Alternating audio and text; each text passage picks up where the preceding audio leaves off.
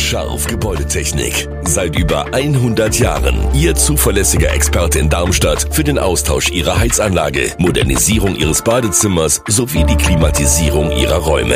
Erwarten Sie mehr von uns, als Sie es gewohnt sind. Scharf Gebäudetechnik.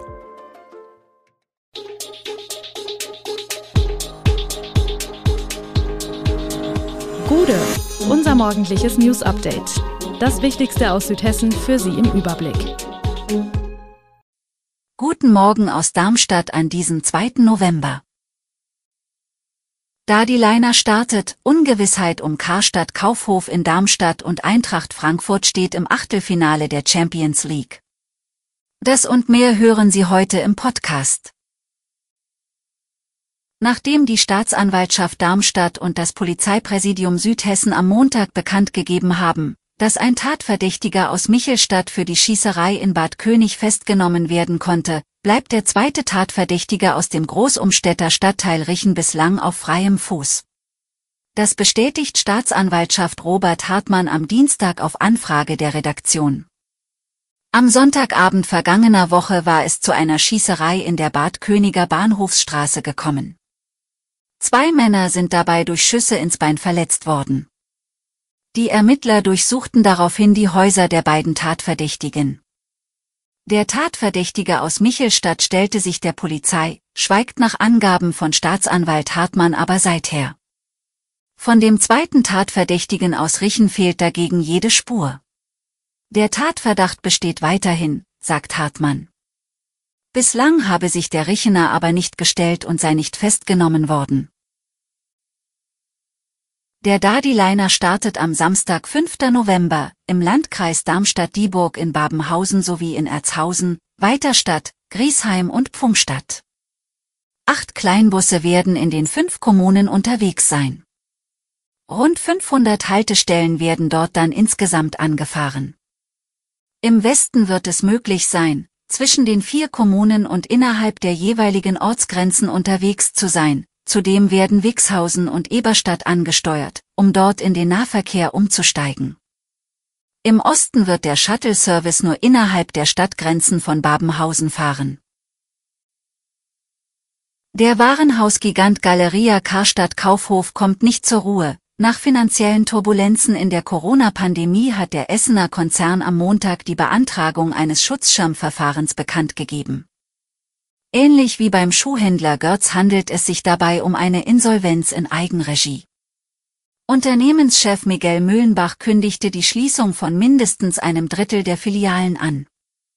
Das würde theoretisch auch den Standort Darmstadt anfällig machen, mit den Galerien am Weißen Turm sowie am Luisencenter beherbergt die Wissenschaftsstadt gleich zwei Filialen. Vieles deutet darauf hin, dass sich die Niederlassungen auf eine Hängepartie einstellen müssen.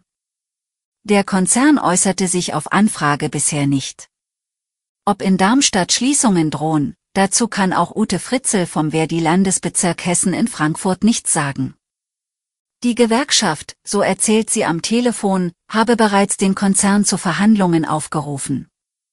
Doch bislang habe sich die Warenhauskette nicht dazu geäußert. Die Planung der Straßenbahn ins Darmstädter Ludwigshöhviertel geht in die nächste Phase. Die notwendigen Unterlagen für die Baugenehmigung sind vollständig, das sogenannte Planfeststellungsverfahren beim Regierungspräsidium kann eingeleitet werden. Am Montagabend wurde bei einer weiteren digitalen Infoveranstaltung von Stadt und Hejag Mobilo über die Feinabstimmung informiert und die zentralen Bereiche der vier Abschnitte erstmals visualisiert. Daran lässt sich gut erkennen, wie es einmal werden wird. Die Ludwigshöhstraße markiert Abschnitt 4 und hat Anlieger. Sie hatten zahlreiche Fragen und erfuhren so, dass es zwischen Paul-Wagner-Straße und Torhäuschen zum früheren Kasernengelände keine Parkplätze mehr geben wird, auch nicht kurzzeitig. Außerdem werden Erschließungsbeiträge fällig, über deren Größenordnung Diana Richter vom Mobilitätsamt noch nichts sagen konnte. Die Veröffentlichung der geheimen NSU-Akten des hessischen Verfassungsschutzes durch den Fernsehjournalisten Jan Böhmermann und die Internetplattform Frag den Staat hat unterschiedliche Reaktionen ausgelöst. Es gab scharfe Kritik, eine Strafanzeige gegen Unbekannt, aber auch viel Zustimmung, weil die Öffentlichkeit nun endlich erfahre, was beim hessischen Verfassungsschutz rund um den NSU-Komplex falsch gelaufen ist.